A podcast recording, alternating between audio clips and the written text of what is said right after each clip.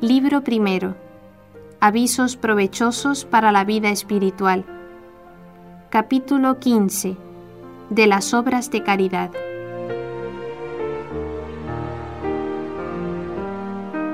Por ninguna cosa de este mundo, ni por amor a criatura alguna, debe hacerse el menor pecado.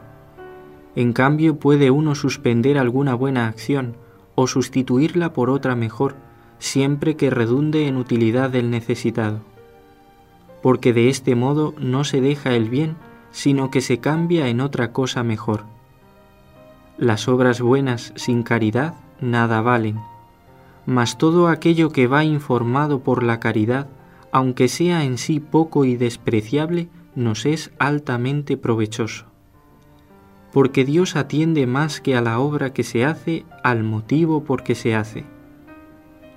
Mucho hace quien ama mucho, mucho hace el que hace bien todo lo que hace. Bien hace quien sirve más al bien común que a sus caprichos. A menudo parece ser caridad lo que es únicamente afecto natural, ya que rara vez faltan la inclinación natural, el amor propio, la esperanza del galardón y el deseo de comodidad.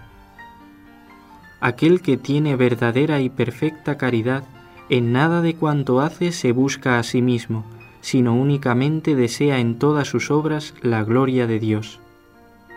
Además, no tiene envidia de nadie, porque no ama a gusto alguno particular, ni desea gozarse en sí mismo, ansiando únicamente gozar de Dios sobre todos los demás bienes. A nadie atribuye tampoco bien alguno, porque todo lo refiere enteramente a Dios, de quien dimanan todas las cosas y en el que finalmente descansan todos los santos con el gozo más cumplido.